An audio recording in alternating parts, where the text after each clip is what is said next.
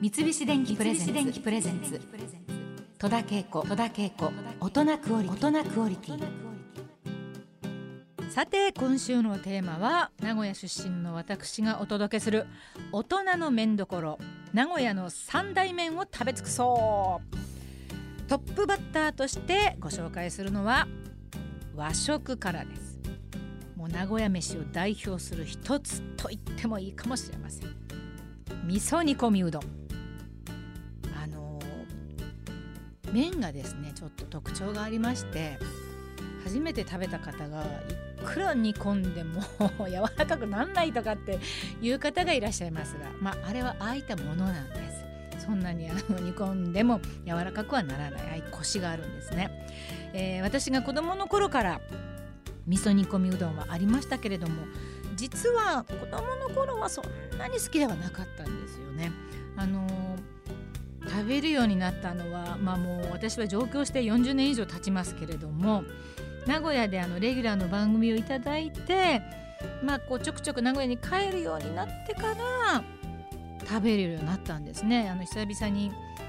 味噌煮込みうどん食べてみようかななんて思って食べたらまあすっかりハマってしまいまして特にひいきにさせていただいているのが名駅にあります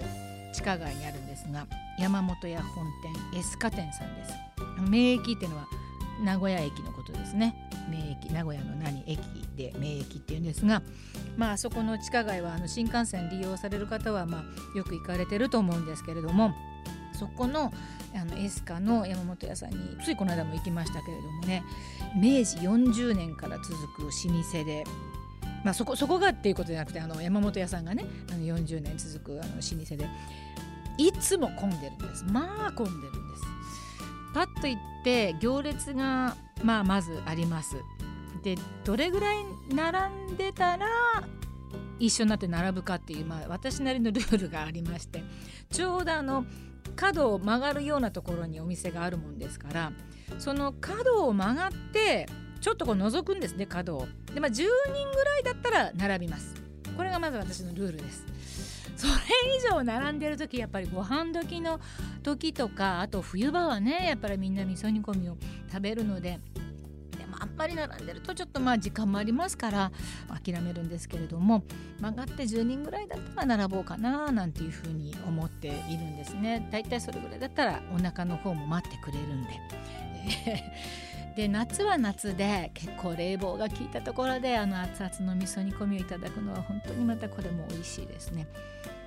食べたことがある方はご存知かと思いますが蓋が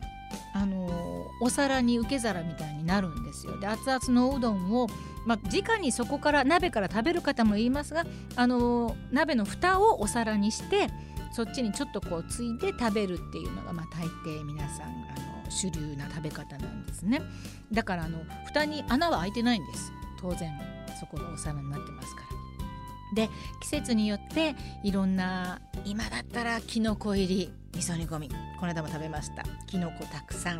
いろんな種類のね。でこれからは牡蠣もあるでしょ。ほうれん草もあるでしょ、まあ、季節によって味噌煮込みうどんいろんなあの材料が入ってくるので美味しくいただいていて卵を入れて大丈夫ですか？っていうことも必ず聞いてくださいますのでお店の方が。私はいつも卵を入れて食べるんですね。あもう本当お腹が空いてきた。喋ってたら。それで卵を私はまず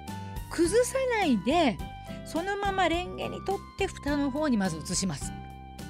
そしてそこに麺を入れてお味噌を入れて自然に卵が壊れるなら壊れたらいい。壊れないなら壊れないでいいみたいなそんな食べ方をしています。